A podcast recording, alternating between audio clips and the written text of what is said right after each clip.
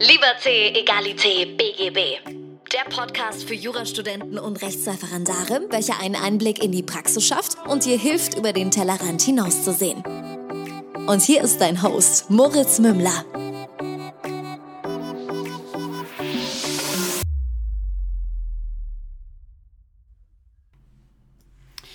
Servus und herzlich willkommen zu einer neuen Folge von Liberté, Egalité, BGB. Mein Name ist immer noch Moritz Mümmler und ich begrüße dich zu einer ganz besonderen Folge heute mit einer kleinen Tr Triggerwarnung gleich vorneweg. Ich werde heute mit der lieben Aprilia über Depressionen, Depressionen im Jurastudium und alles, was da dazugehört und dranhängt, sprechen. Ähm, vorneweg gleich. Weder sie noch ich sind Therapeuten. Ich persönlich sogar noch viel weniger, denn ich habe keinerlei Erfahrung, was Depressionen angeht, was psychische Krankheiten angeht. Ich habe es nicht selbst erlebt. Ich habe es ähm, bei keinen Freunden und bei keinen Familienmitgliedern erlebt. Ich bin aber sehr, sehr, sehr gespannt darauf, wie wir da heute sprechen können.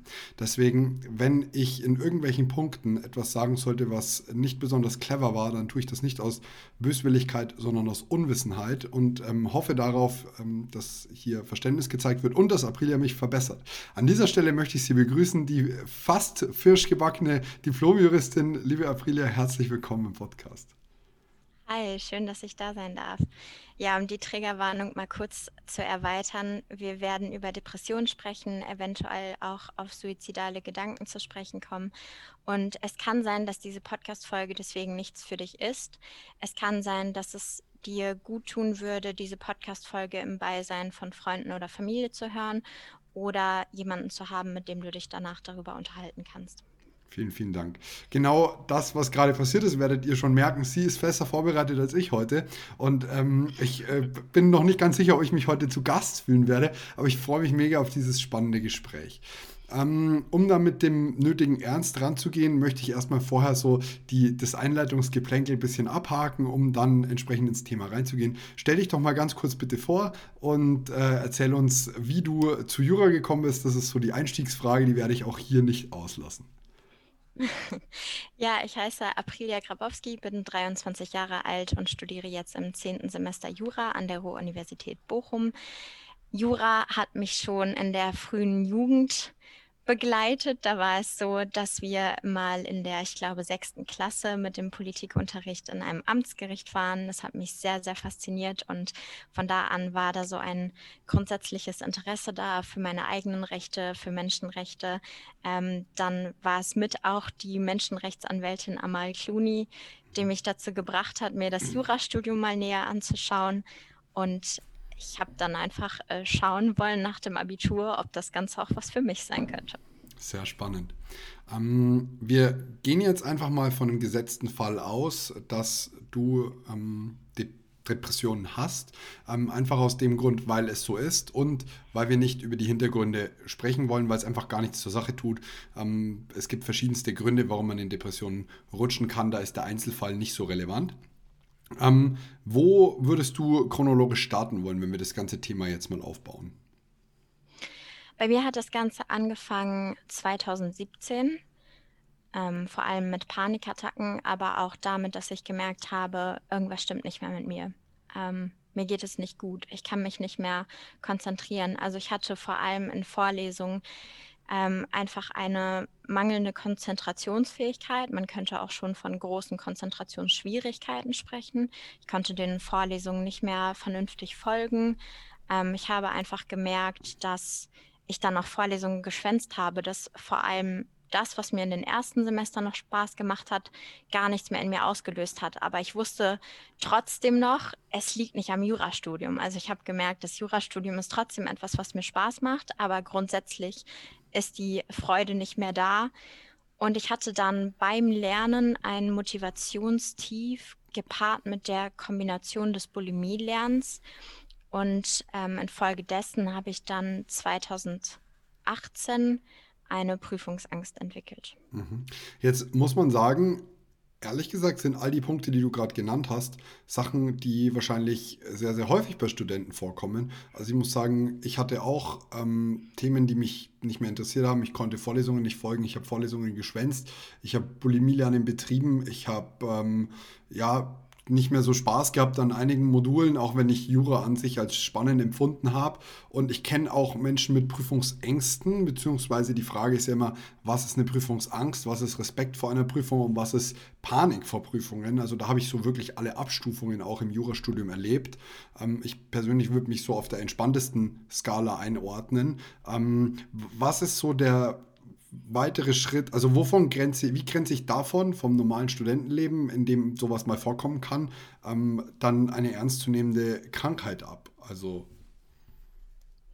also wenn wir uns mal das ICD-10 anschauen, da sind äh, die Hauptsymptome depressiver Episoden kategorisiert. Dann steht da zum Beispiel, dass ähm, bei einer depressiven Episode eine depressive gedrückte Stimmung auftritt, dass Interessenverlust und Freudlosigkeit da sind, Verminderung des Antriebs mit erhöhter Ermüdbarkeit und Aktivitätseinschränkung ähm, plus verschiedene zusätzliche Symptome. Und es ist vielleicht schwierig abzugrenzen, ob das jetzt eine leichte depressive Episode ist, ob das schon mittelgradig ist oder sogar schwer.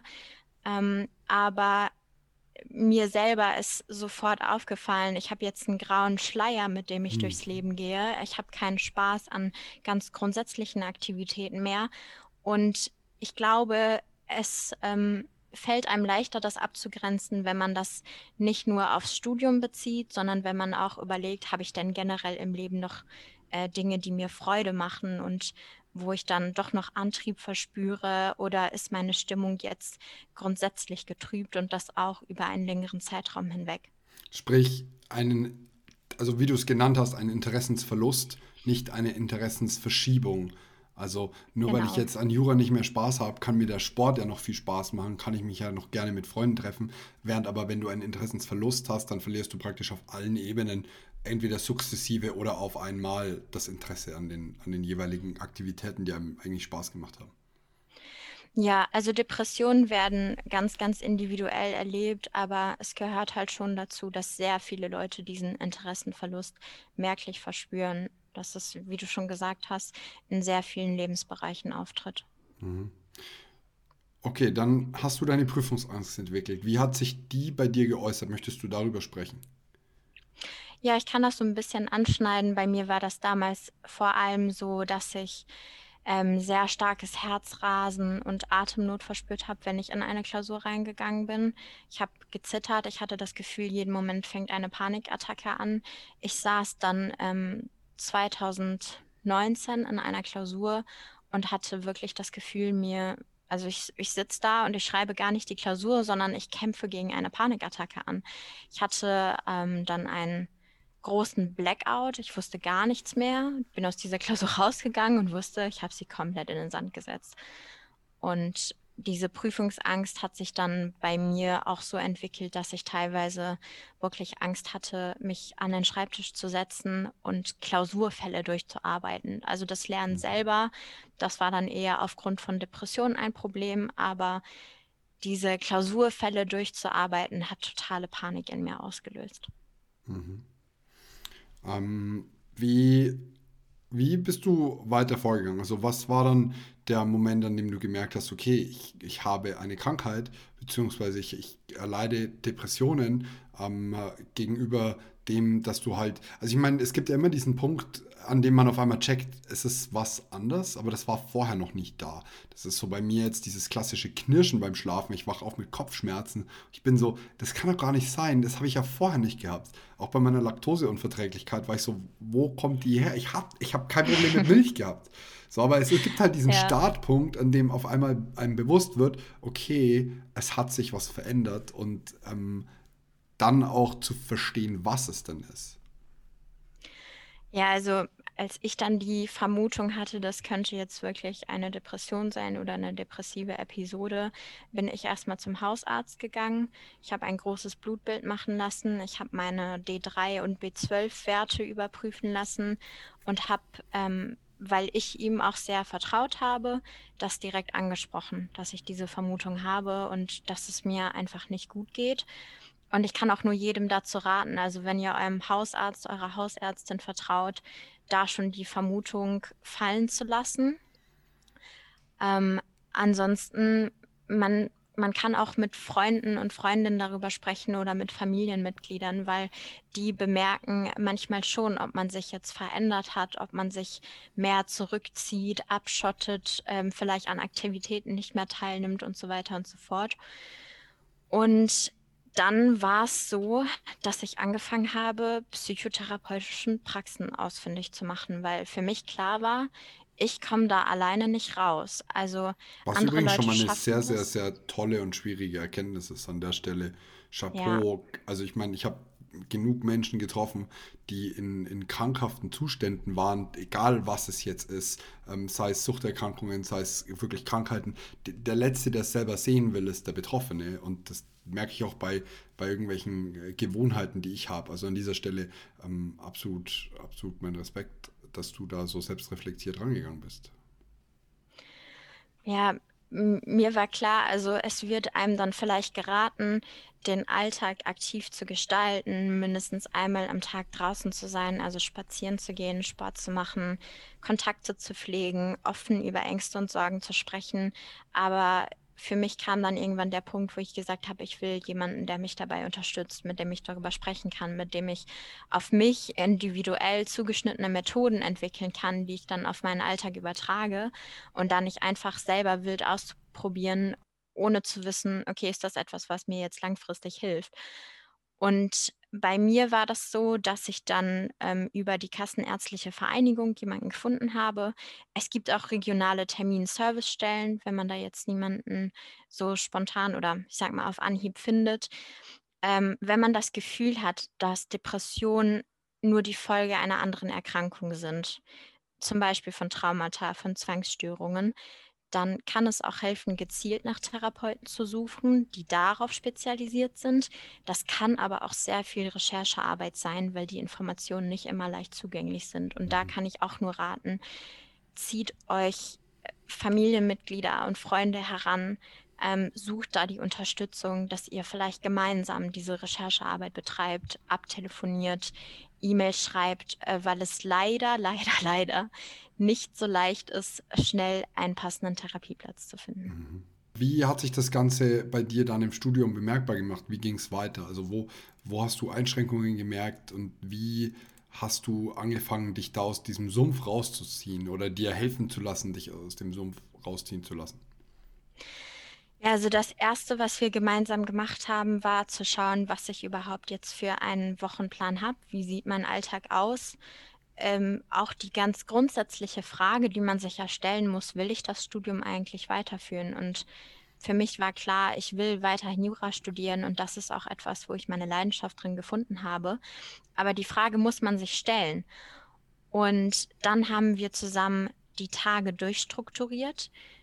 Und wenn ich sage durchstrukturiert, dann meine ich auch wirklich durchstrukturiert. Wir haben uns zusammen hingesetzt und haben überlegt, was wäre eine gute Uhrzeit, um aufzustehen? Wann sind Uhrzeiten, wo ich spazieren gehen kann, wo ich Sport machen kann?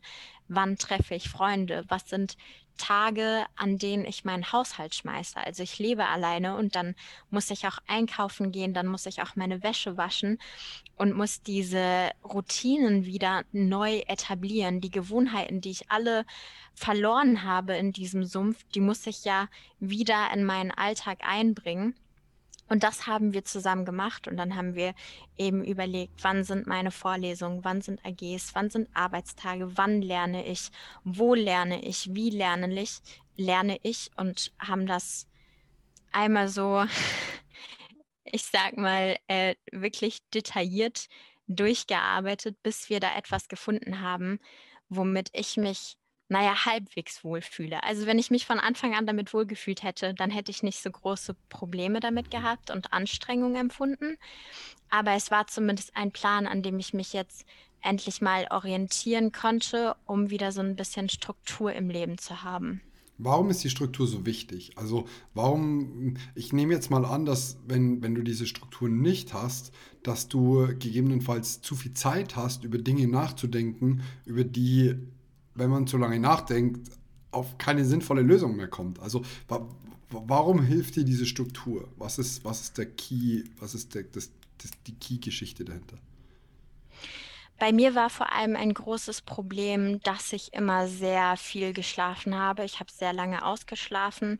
Ich habe ähm, am Tag mich dann nachmittags nochmal hingelegt, hatte dann vielleicht ein Mittagsschläfchen, was wieder komplett ausgeartet ist und hatte da für mich einfach gar keinen Rhythmus mehr. Ich war irgendwie in so einem Trott gefangen, ähm, dass es sogar Anstrengungen bereitet hat, auf einmal einkaufen zu gehen. Und mhm. wenn ich jetzt wusste, okay, das sind meine To-Dos und ich mache heute auch wirklich nur das und ich muss mich nicht morgens hinsetzen und erstmal überlegen, was ich tue, sondern ich weiß schon am Sonntag, was ich am Donnerstag und Freitag tun werde, dann hat mir das so ein bisschen Stabilität und Sicherheit wiedergegeben. Mhm.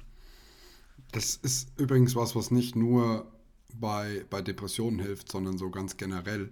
Ähm, ich ich habe auch mal den Spruch geprägt bekommen, ich bin müde, weil ich habe zu viel geschlafen und das stimmt. Also ich persönlich, wenn ich zu viel schlafe, bin ich müde, nur müde. Ja. Ähm, Jetzt gerade so ganz klassisch als Beispiel.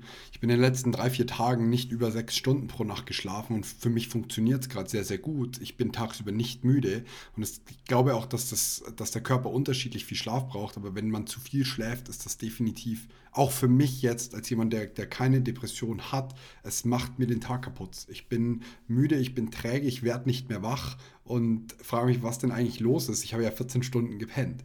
Also ähm, das auf jeden Fall, glaube ich, kann jeder für sich mitnehmen. Ähm, was sind denn noch so Sachen? Ja, Schlaf, äh, Entschuldigung, wenn ich dich unterbreche, ja. aber Schlafhygiene generell. Also auch abends, wenn ich zu Bett gehe, dass ich nicht bis zur letzten Sekunde noch am Handy bin, dass ich vielleicht meditiere, bevor ich schlafen gehe, dass ich feste Uhrzeiten habe oder ein, Rhythmus, wann ich aufstehe. Das ist ganz witzig, weil wir haben ja mal darüber geschrieben, dass ich dir irgendwann gesagt habe, du kann, kannst du mir mal dabei helfen, dass ich wieder regelmäßig um 6 Uhr morgens aufstehe, ne? dass ich da weiß, okay, ich schreibe dir jetzt eine Nachricht und du wartest drauf, dass ich dir um 6 Uhr morgens schreibe. Und da hilft es dann vielleicht auch, was diese verschiedenen Ziele angeht, da jemanden hinzuzuziehen, jemanden einzuweihen und eben nicht nur eine intrinsische Motivation zu haben, die ja oft gar nicht da ist, sondern ein, ein Menschen, mit dem man das zusammen machen kann. Übrigens muss ich gestehen, ich war ein echt beschissener Morning Routine Buddy, weil ich war auch nie wach. Aber April hat mindestens genauso oft verpennt. Also insofern, also es war hey, halt einfach nicht meine wir Zeit. das nochmal starten. Also ja, jetzt, ich will hier kein Commitment bringen, weil ich bin jetzt gerade wirklich so, ich, ich befinde mich gerade in meiner oh, Herumtreibephase und das ist also im, im Sinne von in, in dem Wasser treiben lassen und das ist voll okay und da will ich mich jetzt ehrlich gesagt nicht committen, mit dir um 6 Uhr aufzustehen. ähm, aber du kannst mir gerne jeden Morgen eine Nachricht schicken, so ich bin wach und ich werde es überprüfen, spätestens wenn ich dann um halb sieben aufstehe. Ja, ich überlege mir das nochmal. Sehr gut. Also ähm, Planung und Schlafhygiene sind auf jeden Fall absolut essentielle Themen, nicht mal nur hinsichtlich einer Depression.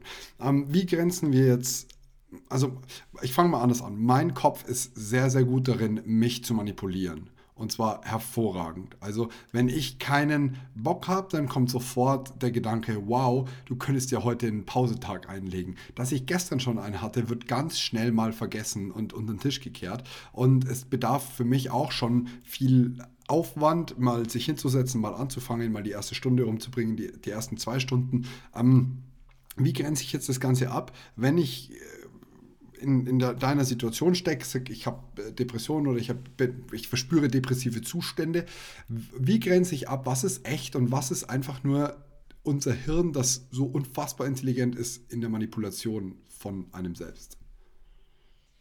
Ich glaube, das ist ganz, ganz schwierig so generell zu beantworten. Ähm, ich kann da für mich sagen, äh, es fiel mir lange Zeit sehr schwer, das irgendwie abzugrenzen, ob das jetzt meine Depression ist oder ob das Faulheit ist. Ich habe mir dann auch sehr, sehr oft einfach Vorwürfe gemacht, bin dann in Selbstkritik oder sogar Selbsthass verfallen. Und was da vielleicht hilft, und das ist also alles, was wir hier an Methoden besprechen, äh, kann manchmal sehr schwierig sein und das ist auch nichts, was jetzt wahrscheinlich auf Anhieb und total einfach äh, funktioniert. Aber was helfen kann, ist sehr sensibel mit den eigenen Gedanken und den Gefühlen umzugehen und dann zu beobachten und zu merken, ich bin jetzt kein Opfer meines Geistes, ich bin Beobachter und ich beobachte und bin jetzt hochsensibel dafür, wie ich mich gerade fühle. Wenn ich morgens aufwache und ich merke, ich bin jetzt traurig wegen irgendwas oder ich fühle mich leer, ich merke, ich habe sehr starke Konzentrationsschwierigkeiten, dann sind das auch Dinge, wo ich feststellen muss, Konzentrationsschwierigkeiten sind jetzt nicht unbedingt eine Ausrede aufgrund von Faulheit nichts zu tun, sondern ich habe es ja versucht, ich habe mich ja hingesetzt und ich habe einfach gemerkt, heute ist vielleicht ein Tag, an dem das nicht funktioniert. Und dann geht es eher daran, auf andere Methoden, äh, dann kommt es eher darauf an, genau auf andere Methoden zurückzugreifen und zu sagen, okay, ich gehe jetzt aber nicht ins Bett und vermeide das Ganze und ähm, mhm. verfall jetzt eben in Selbstmitleid, sondern dann bleibe ich am Schreibtisch und ich merke, ähm, das Ganze funktioniert jetzt nicht, weil ich kann mich nicht konzentrieren. Ich kann aber vielleicht mal ein Kapitel lesen, mal einfach zehn Minuten mich trotzdem irgendwie mit Jura beschäftigen. Und da merkt man dann, okay, wenn es Faulheit ist, dann versuche ich es gar nicht erst. Und wenn es Depressionen sind, dann versucht man es manchmal auch gar nicht erst, aber manchmal versucht man es und merkt dann, ich fühle mich gerade einfach zu leer oder zu freudlos, um es durchzuziehen. Mhm. Ja, wie gesagt, weil diese Gefühle kenne ich auch zu gut und ähm, da, ist man, da ist man schnell dabei. Hm, das Probieren ist auf jeden Fall sehr gut, denke ich, mal so auszutesten, läuft es heute nicht oder läuft es heute schon. Und ich glaube, das Wichtigste ist, das betrifft aber alles und immer und jeden zu jeder Zeit, selbst reflektiert an die Sache heranzugehen. Also ich erkenne mittlerweile, wenn mich mein Kopf austrickst, manchmal zu spät, manchmal gar nicht, aber häufiger schon. Und dann kannst du dem Ganzen auch nachgeben und sagen, ja komm, lass mich halt heute mal austricksen. Also ich meine, mein Mittagessen gerade war jetzt auch nicht so super ideal von dem, was ich normalerweise gerne konsumieren würde. Aber es war so, hm, ich, ich habe verstanden, was hier gerade passiert und habe es aber bewusst zugelassen. Und ich glaube, am Ende des Tages, je mehr man sich selber kennenlernt, ähm, desto, desto leichter wird es irgendwann fallen. Leicht wird es, glaube ich, nie. Nein, aber es fällt einem definitiv leichter, wenn man sehr aufmerksam ist, wenn man merkt, Gedanken sind Gedanken und wenn die unvernünftig sind, dann stelle ich sie halt in Frage, auch wenn ich das Gefühl habe, selbst gerade keine Vernunft, Vernunft übrig zu haben. Aber ich bin nicht das, was ich denke. Diese Gedanken, die ploppen auf und manchmal kann ich auch eben dahin gehen und sagen, wow, stopp. Also ich stelle mir ein Stoppschild vor und ich, ich unterbreche dieses negative Gedankenkarussell dann einfach. Und dann kann ich nochmal auf so eine Ebene gehen, mich zu fragen, will ich das denn jetzt? Also will ich mich jetzt wirklich am Nachmittag nochmal ins Bett legen, obwohl ich weiß, dass mein Mittagsschlaf schon wieder eskalieren wird und ich danach wieder in Selbstmitleid verfallen werde. Ich werde danach wieder sehr kritisch mit mir selbst umgehen oder will ich jetzt mir vielleicht einen Kaffee oder einen Tee machen und das versuchen, meinen Tag trotzdem noch irgendwie in Angriff zu nehmen und zu strukturieren? Mhm weil gerade wenn es um das Jurastudium geht und die Examensvorbereitung, dann war das auch so ein Ding, wo ich mir selbst immer wieder sagen musste, mich zwingt niemand dazu. Ich mache das Ganze freiwillig. Ich bin hier, weil ich das will, weil ich dieses Examen vor Augen habe, weil ich vielleicht auch meinen späteren Berufswunsch vor Augen habe. Und dann kann ich halt nicht immer jammern. Und Depressionen sind dann auch eben keine Ausrede zu jammern und seine Ziele aus den Augen zu verlieren. Mhm. Die sind ein unglaublich großes Hindernis. Das weiß ich ja selber, ich spreche aus Erfahrung. Aber sie sind trotzdem kein Grund, sich jetzt ins Bett zu legen und wirklich nur zu jammern. Mhm. Vor allem, es ist auch, also ich habe mal einen schönen Spruch gehört, den ich gerne glauben möchte. Ich kann mir nicht vorstellen, dass er wahr ist, aber ich, ich möchte ihn gerne glauben. Jeder bekommt einen Rucksack, der genau so ausgelastet ist, dass er ihn tragen kann. Und mhm. ich, und ich habe mich dann immer gefragt, warum ist meiner so leicht? für, für, also da muss ich wirklich lachen, aber man, für, für, manche wirkt er vielleicht trotzdem von außen nicht leicht. Das ist halt immer wieder ganz individuell. Und am Ende des Tages kannst du deine Situation ja auch nur intrinsisch ändern, indem du sagst, ich ändere etwas. Und ich glaube, wenn du dich selbst anfängst auszutricksen, kann das Ganze auch sehr, sehr hilfreich sein. Also ich habe dir schon mal gesagt, dass wenn du es nicht schaffst, in der Früh aufzustehen, dass du dir halt Wecker schaffen musst, die dich wach kriegen. Und wenn du sagst, ich überschlaf den Wecker einfach, dann hol dir einen Lichtwecker. Wenn der nicht funktioniert, dann hol dir einen Hammerwecker, der dir so lange auf den Kopf donnert, bis du wach bist. Also ähm, man kann sich da schon austricksen und es funktioniert. Ähm, man muss nur immer wieder kreativer werden in den, in den Wegen, die man geht, denn ich gewöhne mich auch an alles. Also ich habe lange hat ein Lichtwecker bei mir funktioniert und mittlerweile bin ich so, ich überschlafe den einfach gnadenlos. Brauche ich halt einen lauter, lauteren Tonwecker. Ja, man muss aber auch sagen, nicht jeder Mensch ist dafür gemacht, um 6 Uhr aufzustehen. Da muss jeder dann seine Uhrzeit finden, ob das jetzt 5 Uhr ist oder 7 Uhr ist. Aber wenn man die Uhrzeit dann gefunden hat, dann darf man sich halt auch nicht die Erlaubnis geben, ständig wieder auszuschlafen oder ständig wieder länger zu schlafen, sondern dann hat man einfach äh, seine Uhrzeit gefunden und hat damit ja auch die Chance bekommen, eine gesunde Schlafroutine zu entwickeln, die einem dann ja die Grundlage für den ganzen Tag bietet. Also wenn ich morgens schon, ähm, schon wieder ausgeschlafen habe und dann aufstehe und mir wieder Vorwürfe mache, dann startet mein Tag ja ganz anders, als wenn ich vielleicht sehr müde, aber trotzdem pünktlich um halb sieben aus dem Bett komme und sage, okay, ich äh, mache jetzt vielleicht eine Morgenmeditation oder ich gehe jetzt eine Runde joggen oder so. Mhm. Also das verändert dann ja auch äh, deine, dein ganzes Energielevel für den Tag. Es fängt ja schon so an, je nachdem, wie produktiv du halt in den Tag startest, desto mehr ist halt der Ton für den Tag schon gesetzt. Also ich merke das richtig, wenn ich das Gefühl habe, ich habe in der Früh schon was gerissen, dann werde ich den ganzen Tag was reißen. Wenn ich aber eine halbe Stunde in der Früh schon auf Instagram rumgedaddelt habe, dann wird das eher in die Richtung gehen. Das ist für mich zumindest so ein Gefühl, das, das bei mir sehr stark eingeprägt ist.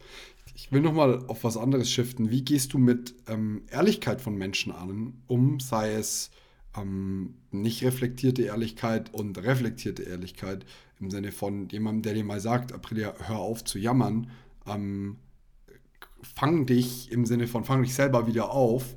Ähm, ist, es, ist es dann eher so eine, eine Reaktion, dass man sagt, hey, schau mal, du weißt gar nicht, wovon du sprichst. Ich, ich habe eine Depression, du verstehst es nicht. Oder ist es so, ja, sie oder er könnte recht haben, denke ich mal lieber drüber nach. Das ist ganz, ganz unterschiedlich. Also ich war sehr lange auch in einer Abwehrhaltung drin, wobei ich auch sagen würde, dass das damit zu tun hat, wie solche Aussagen formuliert waren. Wenn Leute dir halt die ganze Zeit sagen, ja, bleib doch einfach positiv und lächel mal mehr, dann ist das keine empathische Reaktion auf eine psychische Erkrankung.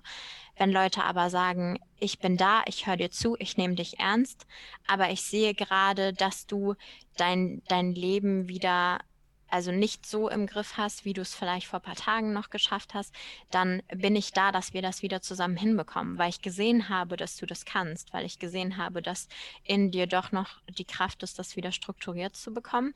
Und dann ist das ja eher ein Gespräch oder vielleicht auch eine einzelne Aussage, die einen nochmal so kurz wachrütteln kann, dass man eben auch in der Depression ja schöne Momente hatte und auch Momente und Situationen erlebt hat, in denen man gesehen hat, dass das Leben einfach lebenswert ist. Mhm. Wo wir bei dem Thema wären, du wolltest unbedingt auf ein Buch hinweisen. Ähm, das ja, war eine genau. perfekte Überleitung. Wir mussten, wir mussten es gar nicht künstlich einbauen. Schieß los. Ja, das Buch heißt Ziemlich gute Gründe am Leben zu bleiben. Ich hoffe, ich spreche den Namen richtig aus. Der Autor heißt Matt Haig. Mhm. Und in seinem Buch steht auch ganz am Ende eine Anleitung zum Leben, also 40 Ratschläge, die er als hilfreich empfunden hat, aber auch nicht immer befolgt. Und ich finde, das ist sehr, sehr lesenswert. Also als ich das Buch gelesen habe, musste ich zwar auch manchmal weinen, ich musste aber auch ganz viel lachen. Ich habe mich selbst wieder erkannt. Ich habe es auch gar nicht wiedererkannt. Also Depressionen können so unterschiedlich sein, dass ich auch manchmal seine Erfahrung gelesen habe und mir dachte, wow, also das kenne ich gar nicht, das habe ich gar nicht erlebt. Und trotzdem ist es ein Buch, was mir gerade jetzt hilft, nochmal sehr präventiv an die Rache, Sache ranzugehen, um eben depressiven Schüben vorzubeugen, depressiven mhm. Episoden nochmal vorzubeugen. Und hier stehen eben in diesen Anleitung auch nochmal sehr, sehr schöne Sachen. Auch was ich gerade schon angesprochen habe, dieses sei dir bewusst, dass Gedanken Gedanken sind.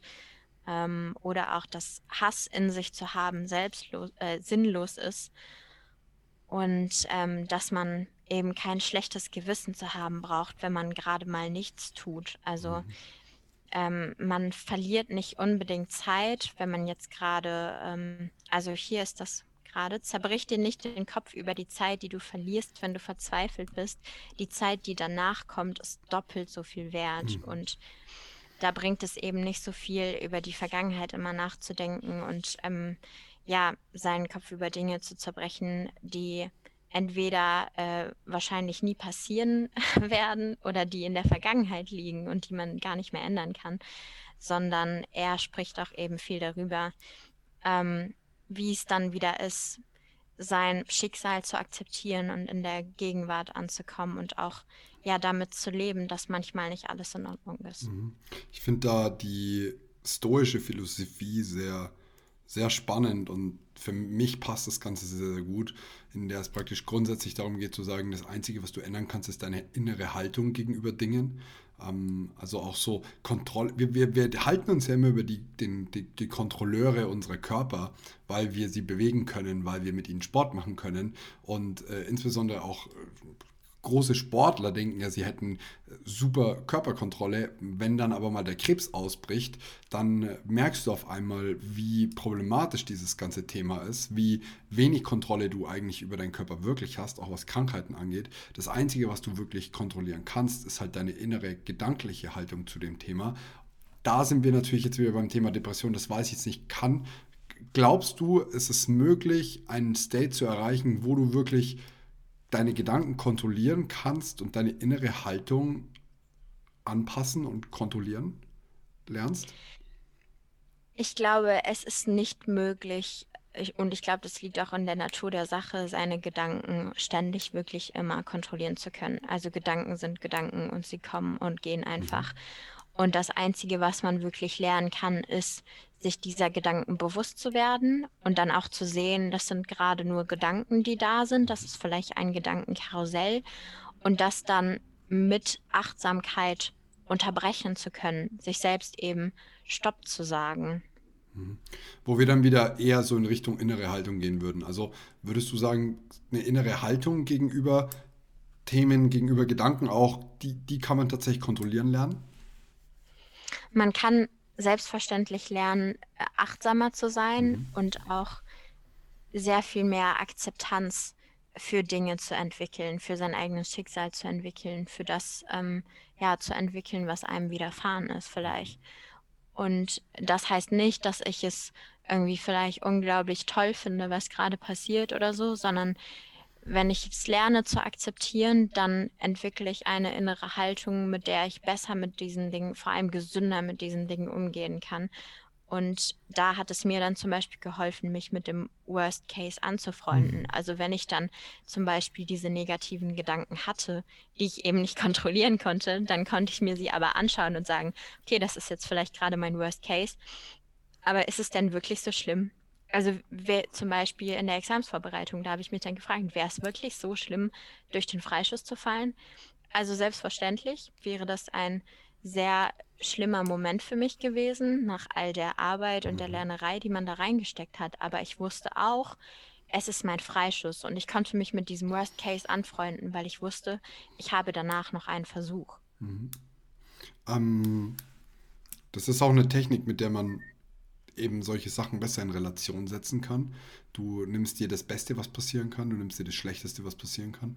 Und das Schlechteste kannst du sogar noch ein bisschen weiterdenken. Also klar, du sollst nicht in Gedankenkarussell verfallen, aber du kannst weiterdenken, indem du sagst, das Schlimmste, was passieren kann, ich verliere meinen Job, ich lande auf der Straße und muss unter der Brücke schlafen. Aber das Beste, was passieren kann, ist, dass ich wenn ich jetzt in die Selbstständigkeit gehe, äh, super zufrieden bin, mein Leben lang einen tollen Job habe, gutes Geld verdienen, meinen Kindern eine Ausbildung, you, you, you name it. Ähm, und dann wirklich so die Relationen zu setzen, okay, wie wahrscheinlich ist das Ganze und wie wahrscheinlich ist das andere. Und dann kannst du so ein bisschen für dich das Ganze abwägen und auf einmal feststellen, dass, äh, dass es doch wahrscheinlich sehr spannend ist und sehr schön ist, nach dem, nach dem Positiven zu greifen und das Negative durchaus zu riskieren, wenn du dir bewusst bist, in welchem Maße das Ganze denn stattfinden kann.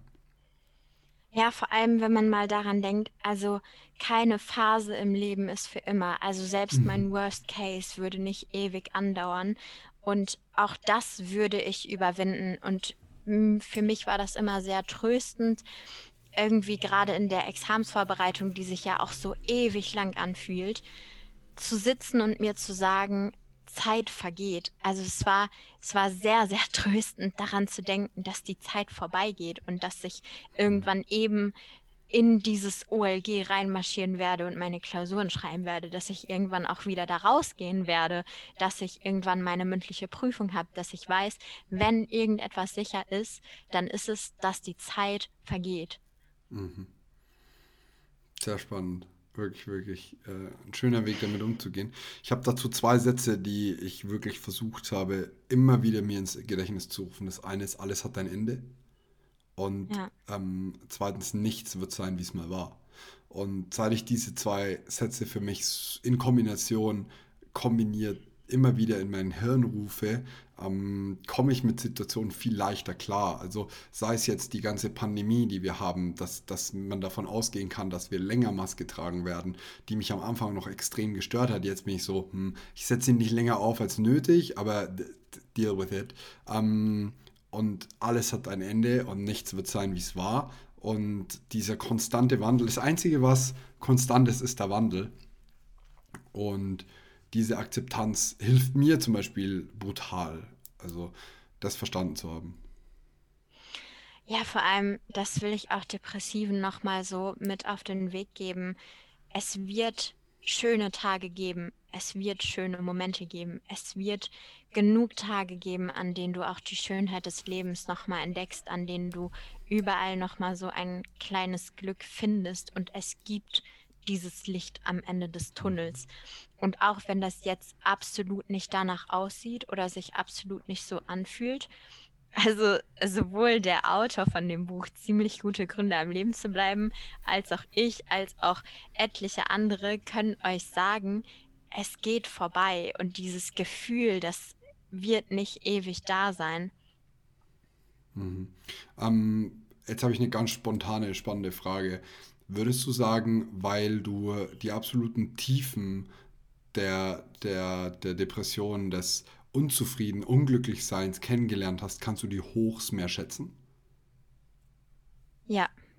Weil ich muss sagen, als jemand, der selten wirklich, wirklich, wirklich traurig ist, und mit selten meine ich echt selten, würde behaupten, dass ich auch weniger überschwänglich glücklich bin. Ich bin eher, also bin schon ein euphorischer Mensch, aber ich würde sagen, ich bin eher im Mittelmaß gefangen, anstatt in den Ausschlägen nach oben und nach unten. Hat seine Vorteile, hat aber auch gleichzeitig den Effekt, wenn du nicht Rock Bottom kennst, kennst du vielleicht auch nicht den Teil Top, weil du nicht die ganze Bandbreite hast.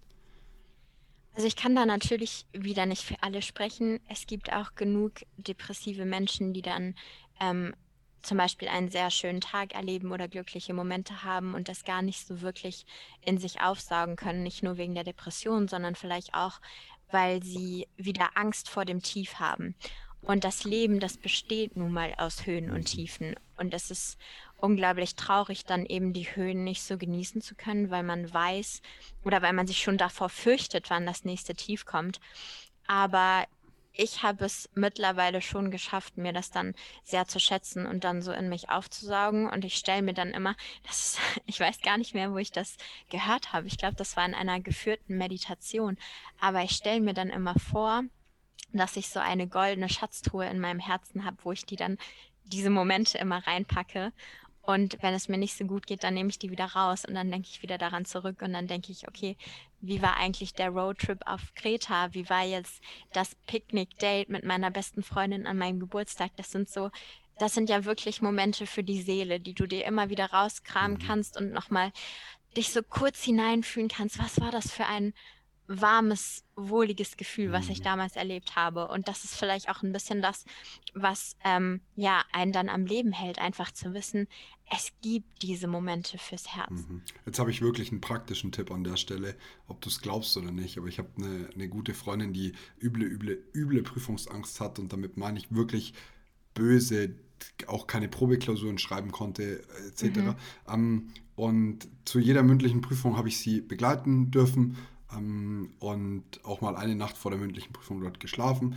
Und am, am Tag davor, also bevor der mündlichen Prüfung, habe ich sie ein Video aufnehmen lassen von sich selbst, ähm, was relativ hart war für sie, muss ich, muss ich ehrlich sagen. Aber ich, sie hat ein Video aufgenommen, wo sie sich eine Minute lang gesagt hat, wie es hier gerade geht und aber auch den Ausblick, der sehr, sehr schwach klang. Aber gleichzeitig habe ich nach der Prüfung, als sie mit einer gigantischen Note rausgekommen ist, habe ich das gleiche wieder machen lassen und habe gesagt, beim nächsten Mal, wenn es dir schlecht geht, schau doch mal den Vergleich an und, und zieh dir vor allem die, die Videos oder das Video heran. An, in dem Moment, wo du glücklich warst und wenn du dich selbst siehst, wie du dich selbst aufgenommen hast, wie ein Spiegel hast, denke ich schon, dass es zu einem gewissen Grad helfen kann. Es hilft ja vor allem, sich daran zu erinnern, dass man glücklich sein kann. Also, mhm. dass es wirklich eine Empfindung ist, die man selbst auch erleben kann und die nicht nur alle Menschen um einen herum haben. Und gerade wenn man in so einem depressiven Tunnel ist, dann hat man so das Gefühl, oh, die Sonne scheint und alle Leute sind glücklich und in mir selbst löst das gar nichts aus. Und dann hilft es vielleicht, sich daran zu, zurückzuerinnern, dass man selber ja auch imstande dazu ist, glücklich zu sein. Und es ist okay, wenn jetzt gerade die Sonne nichts in mir auslöst, aber es ist trotzdem hilfreich zu wissen, dass es irgendwann wieder so sein wird oder so sein kann. Jetzt habe ich eine Triggerfrage für dich. Ähm, Oh, oh. Dich will sie nicht triggern, aber ähm, ist, äh, sind Depressionen äh, eine Modekrankheit? Ich glaube, dass der Begriff Depression sehr inflationär gebraucht wird. Ich glaube, dass Leute dazu neigen, sehr, sehr schnell auch von Depressionen zu sprechen oder sagen, oh, es regnet jetzt die ganze Zeit, mich macht das Wetter so depressiv und mhm. dabei ist es ja gar nicht wirklich eine Depression. Und ähm, das macht mich auch so ein bisschen traurig, weil ich finde, dass dadurch das Verständnis in der Gesellschaft nicht so da ist, wie ich mir das wünschen würde. Ähm, eine Modekrankheit, ja, das ist ganz interessant. Also da gibt es ja ganz viele verschiedene Meinungen zu, aber ich glaube, dass das auch so ein bisschen damit zu tun hat, wie unglaublich viele Möglichkeiten wir haben und dass es manchmal sehr überfordernd sein mhm. kann, überall auch so viel Einfluss auf einen selbst zu haben. Also soziale Medien, ähm, Werbung überall. Man kommt ja gefühlt gar nicht zur Ruhe. Das Gehirn kann ja gar nicht mehr so abschalten, wie das vielleicht in vorherigen Generationen mal der Fall war. Ich glaube, dass das auch eine Begünstigung sein kann dafür, dass Depressionen heute möglicherweise verbreiteter sind als früher. Ich habe sogar noch einen ganz anderen Blickwinkel drauf den ich jetzt nicht 110% vertrete, aber der auf jeden Fall realistisch erscheint. Wir sehen es gerade bei den ganzen äh, Covid-Geschichten. Wenn man mehr testet, kriegt man mehr Ergebnisse. Oder wir haben das gesehen. Das ist auch ganz logisch. Ja. Ähm, und vor 30 Jahren hat es vielleicht überhaupt gar keine Awareness für eine Depression gegeben. Da hast du Menschen gesehen, mir in Bayern hätten gesagt, Meide ist halt wieder schlecht drauf. Und nach drei, vier Wochen hätte man gesagt, jetzt ist aber schon ganz schön lang schlecht drauf. Ähm, aber man hätte vielleicht keine Diagnose gestellt, dass es eine Depression ist. Und insoweit, klar, haben wir dadurch heute wesentlich mehr Awareness, wir haben heute wesentlich mehr Zahlen dazu. Ähm, ich bin schlecht informiert, das heißt, ich weiß nicht, ob wir es absolut mehr haben oder nicht. Aber diesen Effekt, den du gerade nennst, mit der Welt, die sehr, sehr schnell sich bewegt, ich glaube, aktuell alle vier Jahre verdoppelt sich das Wissen der Welt. Früher hat das mehrere hundert Jahre gedauert, also ganz früher und dann irgendwann mehrere Jahrzehnte. Ähm, das ist schon sehr anstrengend für den Kopf und bei sowas hilft halt zur Ruhe kommen, bewusstes zur Ruhe kommen, bewusste Meditation und ähm, auch mal abschalten. Ich glaube, dass das auch ein Katalysator sein kann, ja. Ja, da wurde mir eine ganz interessante Frage gestellt und die möchte ich gerne an dich weitergeben, Moritz. Glaubst du, dass das Jurastudium auch ein Katalysator sein kann? Mein das haben wir in der Uni schon mal so ganz leicht, ganz leicht angerissen, weil der Dozent meinte, kein Wunder, dass so viele Juristen depressiv sind. Wir prüfen den ganzen Tag einen ganz normalen Sachverhalt und sehen da tausend Probleme. Und genauso ist es ja ein bisschen. Du gibst äh, einen Sachverhalt deinen Freunden, die nicht Juristen sind, die lesen den und sagen, ja, klingt jetzt nicht so schlimm. Und du sagst, was, klingt nicht so schlimm, sind ja 50 Probleme drin. Und die haben die gar nicht erkannt. Also du wirst schon getrimmt auf die Suche nach Problemen. Die Frage ist, wo legst du deinen Schwerpunkt, glaube ich? Am mal jetzt mal rein juristisch. Man kann seinen Schwerpunkt auf das Problem legen oder man kann seinen Schwerpunkt auf die Lösung legen. Wenn du zweiteres tust, glaube ich, für diesen, für diesen Teil des Jurastudiums ist es, auf, ist es kein Katalysator von, für eine Depression. Dass Examensvorbereitungen, ähm, sowohl die erste als auch die zweite, absolut psychisch einem alles abverlangen, ähm, ist definitiv so. Und ich würde wenn, wenn jemand auf der Kippe steht zwischen Jura und was anderes und hat eine potenziell schwächer ausgestattete Psyche, dann würde ich definitiv zu dem anderen Studium raten. Ähm, insofern, der, der Druck, der herrscht, ja, würde ich schon sagen. Also erstes, zweites Examen, aber so die Ansicht, die juristische Denkweise, für mich zumindest nicht, weil ich habe die Probleme erkannt, um sie zu lösen und nicht um Probleme zu erkennen. Also daher jetzt nicht. Wie siehst das du? Also ich würde sagen, gerade die Examsvorbereitung ist eine Situation, in der sehr viel vielleicht auch nochmal beleuchtet wird, was also selber bei der eigenen Psyche beleuchtet wird, was vielleicht vorher schon nicht so ganz in Ordnung war, was einem aber im Alltag gar nicht so sehr auffällt. Also ob ich jetzt eine Schlafhygiene habe, fällt vielleicht nicht so auf, wenn ich äh, zwei, drei Vorlesungen die Woche habe. Es kann aber auffallen, wenn ich auf einmal zu ähm, sechs Lerntagen übergehe, mhm. wo ich dann auch mehrere Stunden mir selber etwas abverlange. Und ich glaube, dass in unserem Studium immer noch ein höherer Konkurrenzdruck herrscht und auch Leistungsdruck als in mhm. anderen Studiengängen. Ich glaube, dass das aber viel auch damit zu tun hat, was man sich selber für einen Druck macht und was man selber für Ansprüche an sich selbst hat.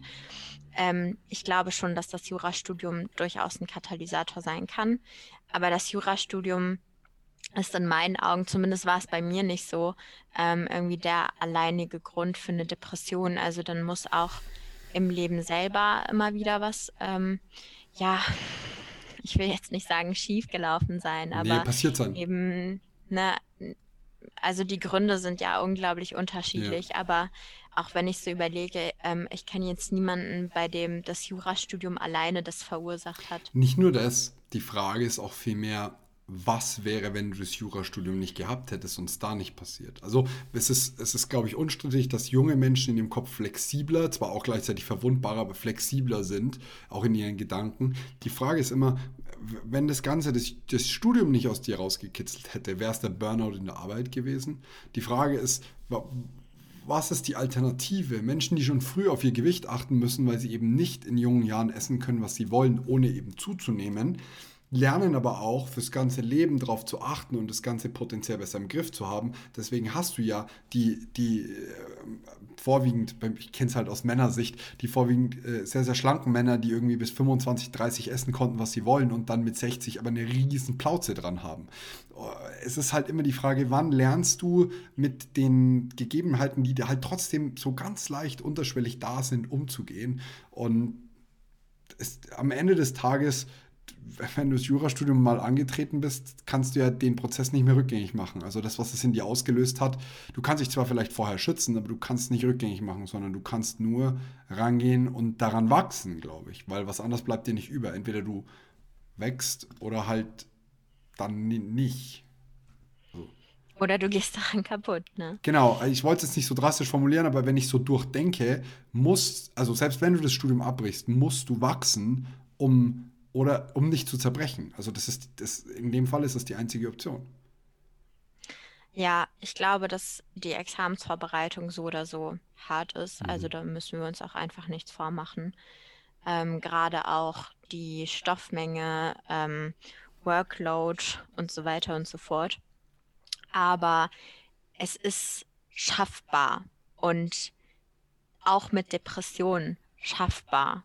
Und das ist vielleicht auch etwas, was man ähm, betonen sollte. Also man macht das Ganze freiwillig und ich habe die Examensvorbereitung durchgezogen, weil ich meinen Freischuss vor Augen hatte und weil ich gesagt habe, mich zwingt jetzt niemand dazu, diesen Freischuss zu schreiben, sondern das ist eine Entscheidung, die ich für mich getroffen habe und da muss man dann auch so mutig sein, um zu sagen, ich bin jetzt nicht das Opfer meiner Gedanken, ich bin nicht das Opfer meiner eigenen Depressionen und meiner Umstände, sondern ich kämpfe mich da jetzt durch, ich beiß mich da durch, weil ich ganz genau weiß, wo ich hinkommen möchte und was mein Ziel ist.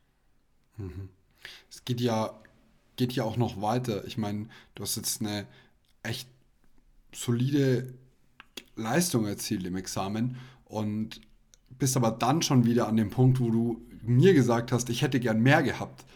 Mehr ja. geht aber auch immer. Also es ist so dieses, wann, wann ist der Punkt, an dem du mit dir selbst zufrieden bist? Ich habe den, hab den ganzen Weg so ein bisschen mitbegleitet. Jetzt nicht super intensiv, aber so ein bisschen mitbegleitet. Und es war von, Moritz, ich habe niemals bestanden zu, ich hoffe, ich habe bestanden zu, ich habe niemals bestanden zu, fuck, ich habe bestanden und gar nicht so beschissen, zu, ja. ich habe mich in der mündlichen verbessern können, aber nicht so viel, wie ich wollte. Und ich war wirklich irgendwann an dem Punkt, wo ich gesagt habe, du nervst. So, hör auf. Es, es, es nervt. Du, du gehst von A zu B. Ah, ja. Jeder durchlebt diesen Prozess. Jeder. Aber es ist so, die, die Ansprüche, dann steigen irgendwie die Ansprüche und du bist so, was? Ich kenne das von mir selber, dann bin ich auch von mir selber genervt, so fair bin ich. Aber ähm, ich kriege eine Note, die weit über dem liegt, was ich mir erwartet und erhofft habe. Und dann sage ich in der mündlichen, nee, also da müssen es jetzt noch 1,4 Punkte Aufschlag sein. Und jeder ist so, hä, was? Nein. Die, wir sind halt diesbezüglich alle nur Menschen und egal, ob du jetzt da ähm, Depressionen hast, depressive Zustände oder wie auch immer, du, darum kommen halt die allerwenigsten drum herum.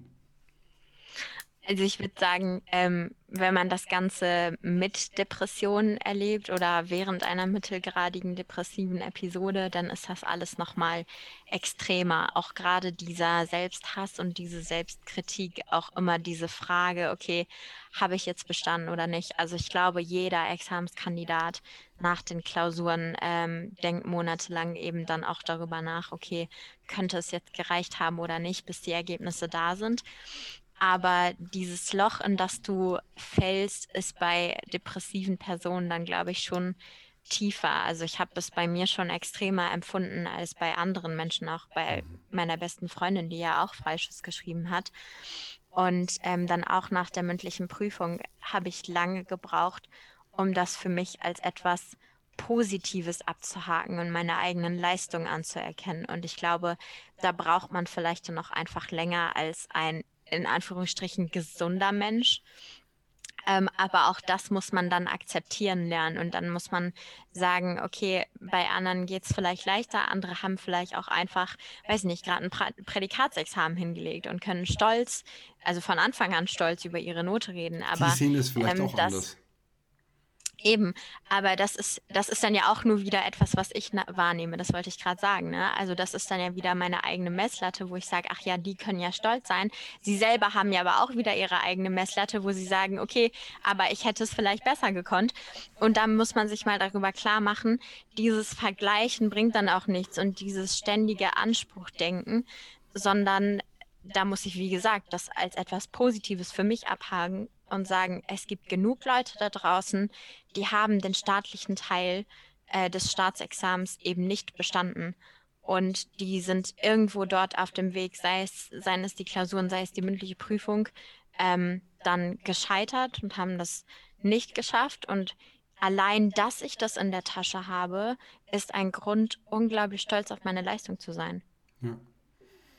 Ja, also, aber wobei du dich ja dann wieder, wieder ins Vergleichen gehst. Also es ist schon, es ist so schwierig, wann vergleiche mich, ja, wann vergleiche mich nicht. Also ich habe dazu ja. äh, was, was extrem Spannendes erlebt. Meine Eltern sind ja beides Anwälte, sie sind beide durchaus gut in dem, was sie tun.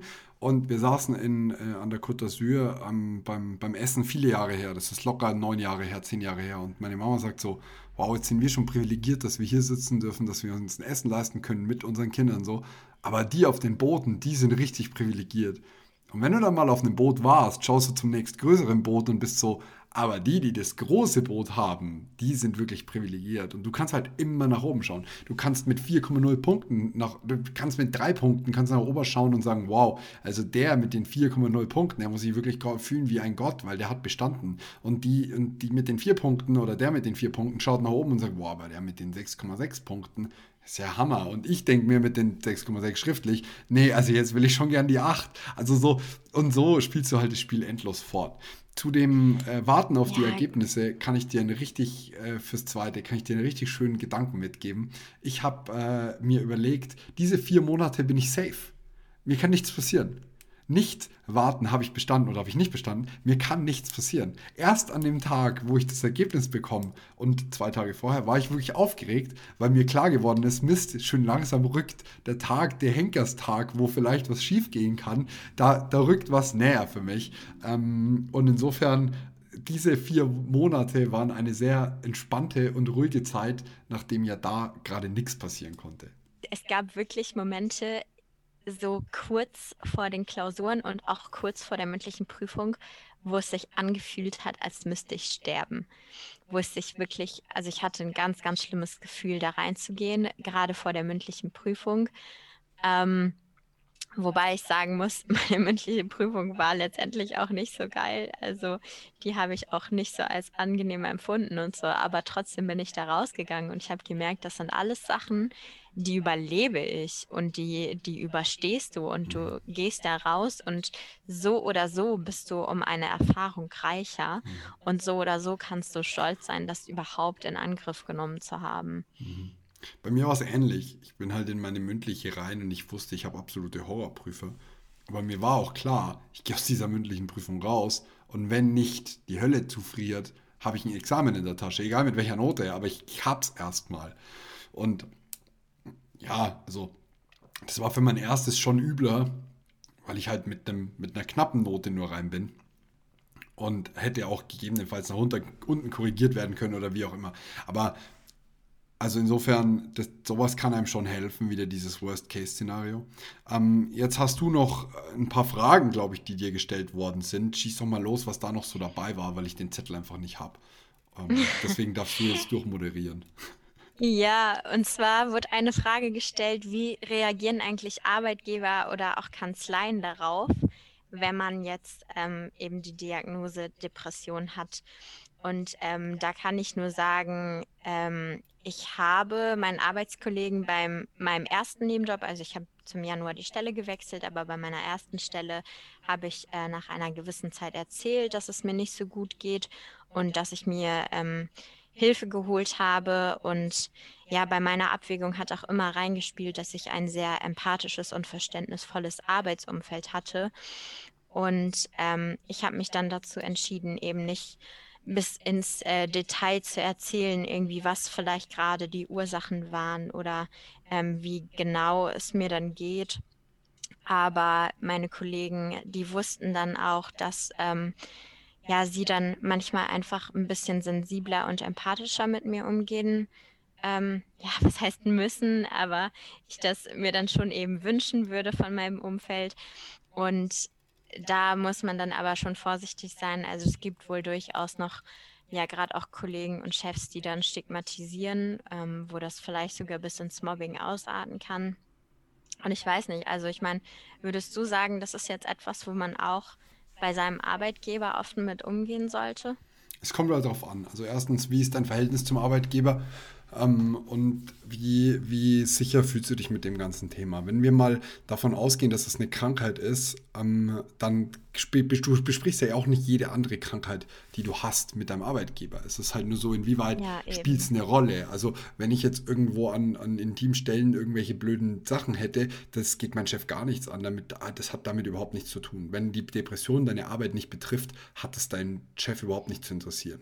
Wenn irgendwann so ein bisschen durchkommt, Mist, ich bin bei der Arbeit echt ein bisschen schlechter gelaunt, ähm, ich will Missverständnissen vorbeugen, dann würde ich das Thema durchaus mal anschneiden, aber nicht in, in vollem Umfang und vor allem auch, ich glaube, dass nicht nur Menschen, die mit Depressionen, also mit Menschen mit Depressionen umgehen, also praktisch deren, deren Dritte ähm, in der Verantwortung sind, sondern auch schon Menschen, die betroffen sind, ähm, in der Verantwortung das Thema einigermaßen nicht schonungsvoll ist das falsche Wort, aber auf die richtige Art rüberzubringen. Es soll, ich denke nicht, dass es als, als Jammern rüberkommen soll, als, als, als Ausrede dafür, dass äh, irgendwie man keine Lust hat, sondern schon spezifisch zu sagen, wo kann sich das Ganze äußern, wo ist ein bisschen mehr äh, Geduld oder Fingerspitzengefühl oder was auch immer gefordert. Ähm, und das aber schon auch zielgerichtet zu verwenden. Also ich würde da schon echt aufpassen mit der, mit der Rundumschlagkeule, weil du halt sonst gerade in so einen Punkt reinkommst, dass du, dass du sagst, ja, jetzt alles drauf zu schieben, funktioniert halt nicht. Und äh, insofern glaube ich, dass jeder vernünftige Mensch damit umgehen kann. Und ähm, das Letzte, was ich machen würde, wäre jemanden zu mobben äh, oder ähnliches, wenn ich eh schon weiß, die Person ist psychisch angeschlagen. Das ist genauso wie du ähm, ja, Menschen, die nicht besonders attraktiv sind oder wie auch immer, drückst du es auch nicht bewusst aufs Auge. Ich mache eher einen Witz mit na Digger oder na Fetti zu den Freunden, bei denen das kein offensichtliches Riesenproblem ist. Also ich meine, also um es mal, ja, also da, da reitet man halt dann bewusst nicht drauf rum, wenn man merkt, es könnte ein Problem sein, ist man eher vorsichtiger als ein bisschen zu forsch und achtet lieber mal ein bisschen zu viel drauf als zu wenig. Also das sind so jetzt aber meine Gedanken als, als Arbeitgeber, als jemand, der ja damit jetzt noch nichts zu tun hatte, aber wenn ich mal so drüber nachdenke, kommen mir die Gedanken so. Ja, also bei meiner Abwägung war es halt so, dass ich gemerkt habe, in meine wirkliche Arbeit spielt es nicht rein. Also es war auch nichts, ähm, wo ich gesagt habe, ich muss das jetzt unbedingt ähm, meinem Chef erzählen und da auf ihn zugehen und ihn darüber in Kenntnis setzen.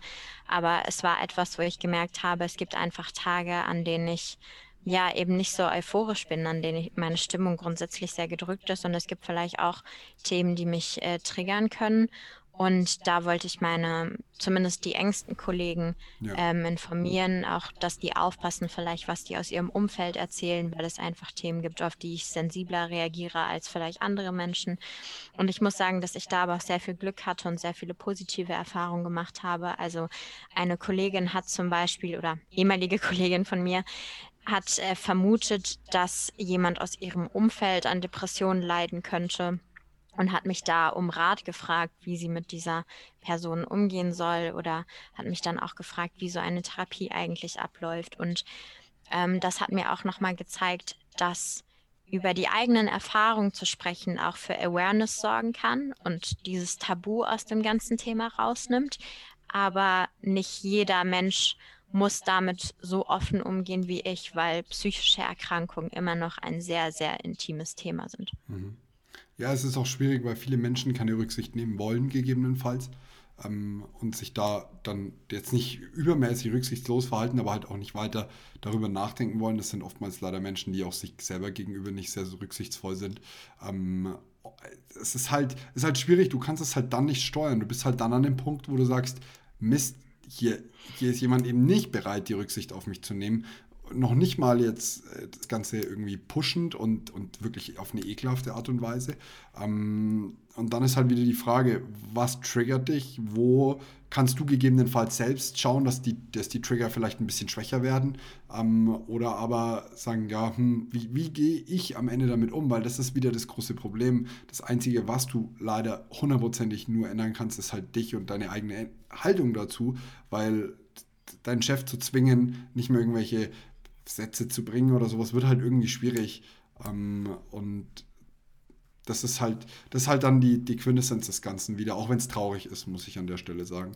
Aber es ist halt Realität. Naja, oder? also je offener damit, je offener man damit umgeht, desto mehr muss man auch darauf gefasst sein, dass Bemerkungen kommen oder Sprüche kommen, die sehr unsensibel sind. Mhm man muss darauf gefasst sein, dass eben nicht jeder Mensch empathisch darauf reagiert, ähm, dass man auch sehr viele, naja, Sprüche zu hören bekommt, die einem absolut nicht weiterhelfen oder mhm. die einen sogar triggern.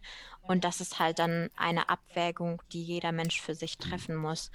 Ähm, ich würde immer davon abraten, das allein mit sich selbst auszumachen, aber ich würde auch nicht jeder Person raten, wirklich offen damit mhm. umzugehen. Also im Gegenteil, es kann auch Teil der Therapie sein, eben Grenzen zu setzen und zu sagen, das ist jetzt etwas, was ich mit bestimmten Personen nicht bespreche, um da auch gar nicht erst die Möglichkeit zu geben, Grenzen zu überschreiten.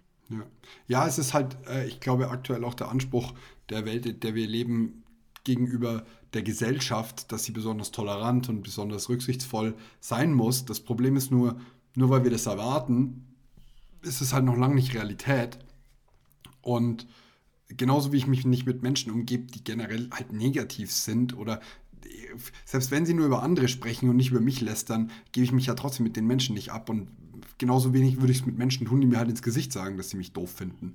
Und ähm, ja, also es wäre wünschenswert, noch mehr Toleranz und, und äh, Sensibilität zu bekommen, aber erzwingen kannst du es halt nicht. Also insofern es ist völlig in Ordnung und es ist völlig richtig, auch Sachen für sich selbst zu behalten. Da, wo es passt, da, wo man es teilen möchte, teilt man das Ganze. Und ich glaube, dass man da für sich einfach einen Weg finden darf, der, ja, der die Mitte irgendwie trifft. So, äh, glaube ich, ist es ganz gut ausgedrückt. Ja. Dann habe ich eine weitere Frage bekommen ähm, die ich eigentlich auch erstmal dir stellen möchte, bevor ich sie selber beantworte. Wie gehst du mit den Tagen um, an denen du nicht das geschafft hast, was du dir vorgenommen hast? Ja, also dieses sich nutzlos fühlen Thema kenne ich schon auch. Wenn ich, ich hatte eine, ich habe tatsächlich selber ein Coaching gemacht, wo es auch in, eine, in ein bisschen Hypnose-Style reinging, ähm, dass ich endlich mal das, das Mindset rausbekomme, dass wenn ich nicht um 7 Uhr schon fit dastehe, dass mein Tag wertlos ist. Ähm, also dieses Gefühl kenne ich auch. Äh, ich versuche mich tatsächlich wieder auf den nächsten Tag zu konzentrieren. Also es ist so, dem, dem Tag nachzuhängen, den man nicht geschafft hat, dann nimmst du die Probleme von gestern mit ne, zu heute oder von heute mit auf morgen. Das ist nicht sonderlich zielführend. Deswegen versuche ich mich, ich versuche einen Neustart zu setzen ähm, und, und an alte Erfolge anzuknüpfen, die jetzt nicht zwingend heute stattgefunden haben. Aber wie ist es denn dann bei dir? Also also als ich ähm, sowohl in der Examensvorbereitung gesteckt habe, als auch noch in einer mittelgradigen depressiven Episode, war es so, wenn ich dann wirklich an einem Tag nicht das geschafft habe, was ich mir vorgenommen habe, dann fiel es mir sehr, sehr schwer, das zu akzeptieren und mir da keine Selbstvorwürfe zu machen. Ähm, ich bin da sehr hart mit mir ins Gericht gegangen habe mich oft dann wertlos gefühlt, auch hoffnungslos oder überfordert. Ähm, gerade die Stoffmenge hat das Ganze nochmal begünstigt, wenn man dann gesehen hat, okay, ich habe jetzt aber eben noch ganz, ganz viele Lerntage vor mir mit ganz, ganz viel Stoff. Und wenn ich das heute alles nicht geschafft habe, wo soll ich das denn dann hinpacken? Und das ist schnell ein Gefühl der Überforderung, was auch nicht weggehen möchte. Mhm. Und ähm, da kommt es dann ja auch viel darauf an und das versuche ich auch heute dann oder heutzutage dann ähm, eben das Ganze dann umzuplanen und zu sagen, okay, ich muss halt wirklich realistisch einschätzen, zu was ich in der Lage bin. Mhm. Und eventuell habe ich mich da selbst auch einfach überfrachtet. Und jetzt muss ich mich nochmal hinsetzen und gucken, wie kann ich das jetzt am besten wieder umstrukturieren, vielleicht mir sogar einen komplett neuen Lernplan schreiben und dann muss ich auch daran denken, es ist immer noch etwas, was ich freiwillig tue. Mhm. Und dann wieder nur zu jammern und eben in diese Selbstvorwürfe, Selbstmitleid zu verfallen, das ist nichts, was mich weiterbringt.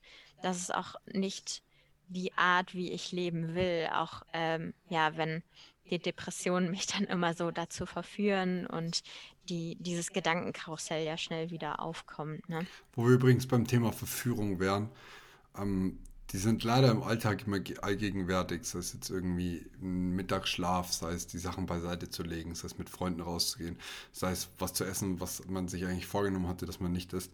Und das ist das Allerschwierigste, diesen Verführungen zu widerstehen, aber es ist eigentlich das Allerwichtigste. Also es kostet unfassbar viel Energie. Ich merke das jeden Tag bei mir selber. Ich schaffe es auch, wenn, wenn überhaupt die Hälfte der Zeit. Aber ähm, nicht das zu tun, was einfach ist, sondern das, was man sich rausgenommen hat und das, was wichtig ist, ist ähm, unfassbar wichtig. Und je mehr man das versteht, desto leichter wird es auch, glaube ich.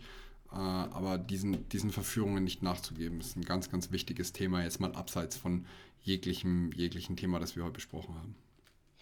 Ja, es kommt ja auch viel darauf an, dann zu reflektieren, was war jetzt irgendwie der Grund, warum ich das Ganze nicht geschafft habe. Also habe ich mich wirklich einfach überfrachtet? War das etwas, wo ich nicht realistisch eingeschätzt habe, äh, was heute alles machbar ist?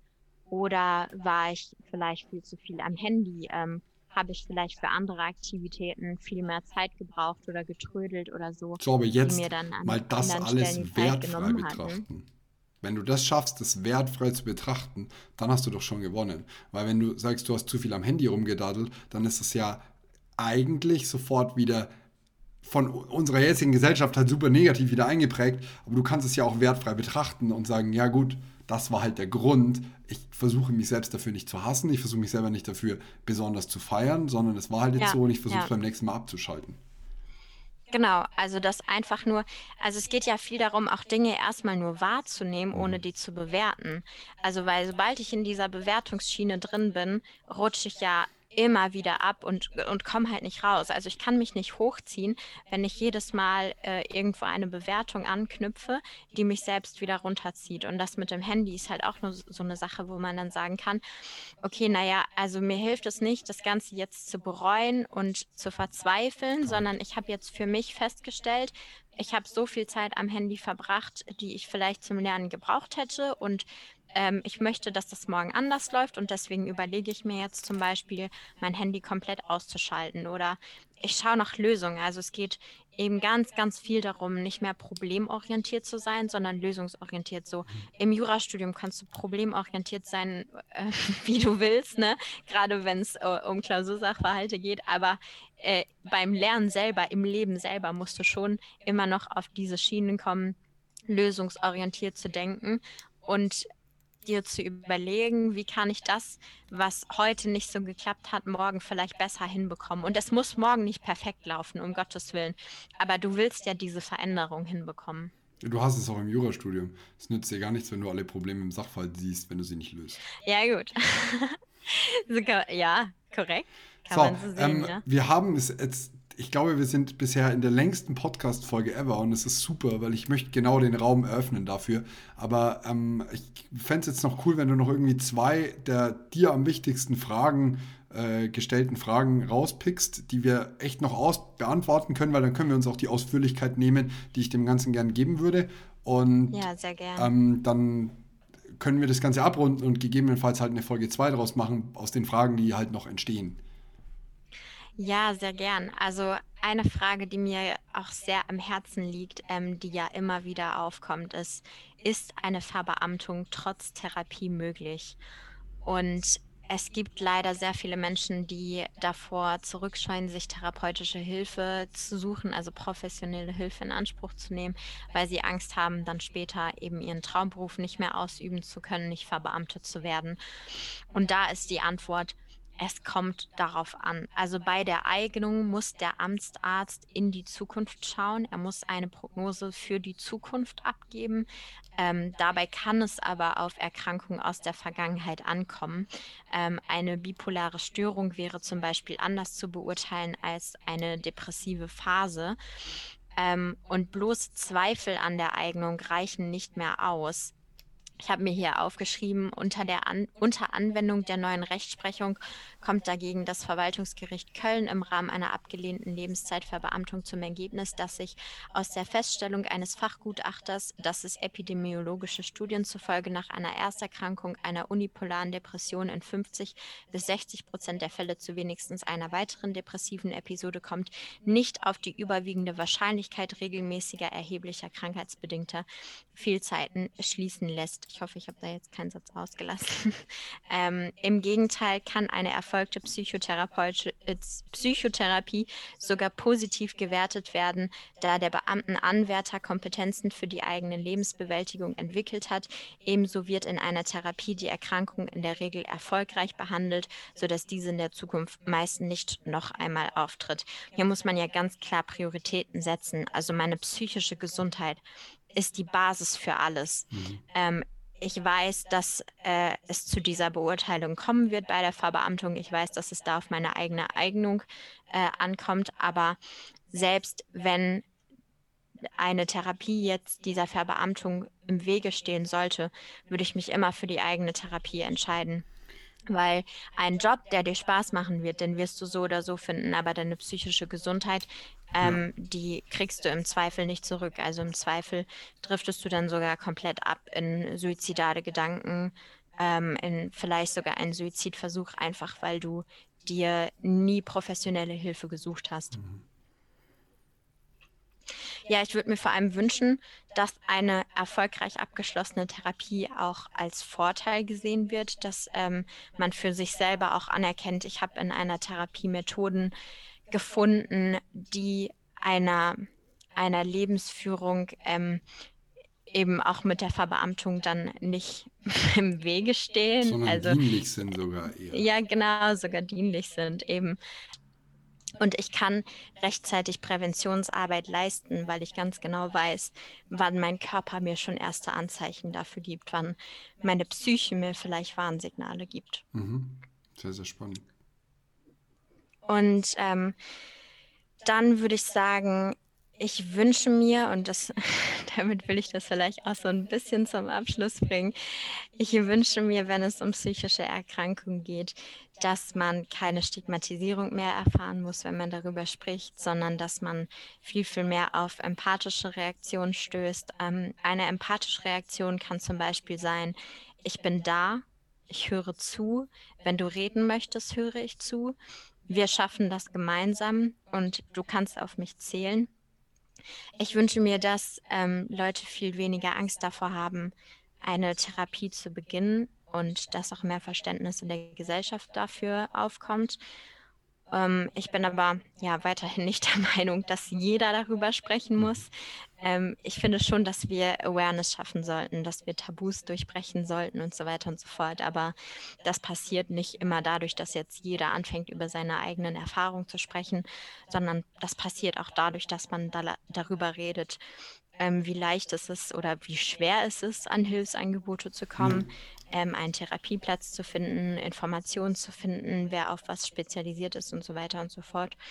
Und ein Satz, den ich auf jeden Fall sagen möchte, ist, es ist okay, wenn du nicht okay bist. Es ist okay, sich dann professionelle Hilfe zu suchen und es ist okay, Sachen dann im eigenen Tempo zu machen. Mhm.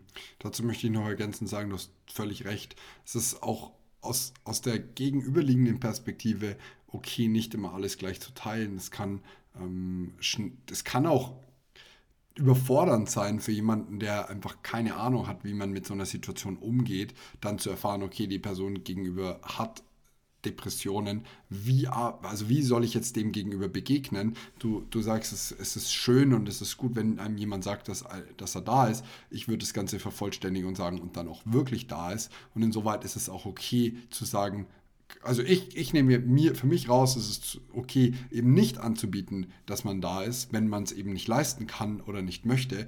Ähm, es gibt Menschen, die wollten, dass ich, ich da bin aus Beziehungen heraus, die so schwach waren und die so, so, so seicht waren, dass es von mir ein, ein Dienst an der Menschheit gewesen wäre, wo ich sage, die, diese Zeit ist bei mir halt einfach schon durch bestehende ähm, persönliche Beziehungen so beansprucht, weil ich mich um meine Freunde und meine Familie schon so kümmern möchte. Ähm, genauso nehme ich für mich halt raus, dass ich sage, ich, ich muss da nicht immer gleich da sein. Und, ähm, aber wenn ich es sage und wenn ich es tue, dann bin ich es auch 100 Prozent, weil dann kann man sich auch darauf verlassen. Und ähm, ja, so viel noch ergänzend zu dem, was du da gerade gesagt hattest. Ja, wir sollten auf jeden Fall lernen, die Kapazitäten des anderen zu respektieren. Also so, sowohl zu respektieren, dass eine depressive Person vielleicht gerade nicht die Kapazitäten hat, ähm, sich die Probleme eines anderen Menschen nochmal anzuhören und da jede Frage zu beantworten oder immer auf WhatsApp zu antworten, an jeden Anruf reinzu ranzugehen, Anrufe zu tätigen und so weiter und so fort. Die Kapazität hat man manchmal einfach nicht. Aber genauso muss man eben bei anderen Menschen respektieren, wenn die gerade auch nicht die Kapazität dafür haben, ähm, einem nochmal Rat zu geben und zuzuhören und so. Und äh, wir sind ja auch einfach alle Menschen mit einem eigenen Leben, manchmal mit Sorgen und Ängsten und Problemen. Und das ist unglaublich wertvoll, wenn man dann jemanden hat, der wirklich für einen da ist. Aber man darf eben nicht mit der Erwartungshaltung daran gehen, dass äh, jeder das auch schaffen kann, gerade weil man vielleicht mhm. selber die Kapazitäten nicht hat.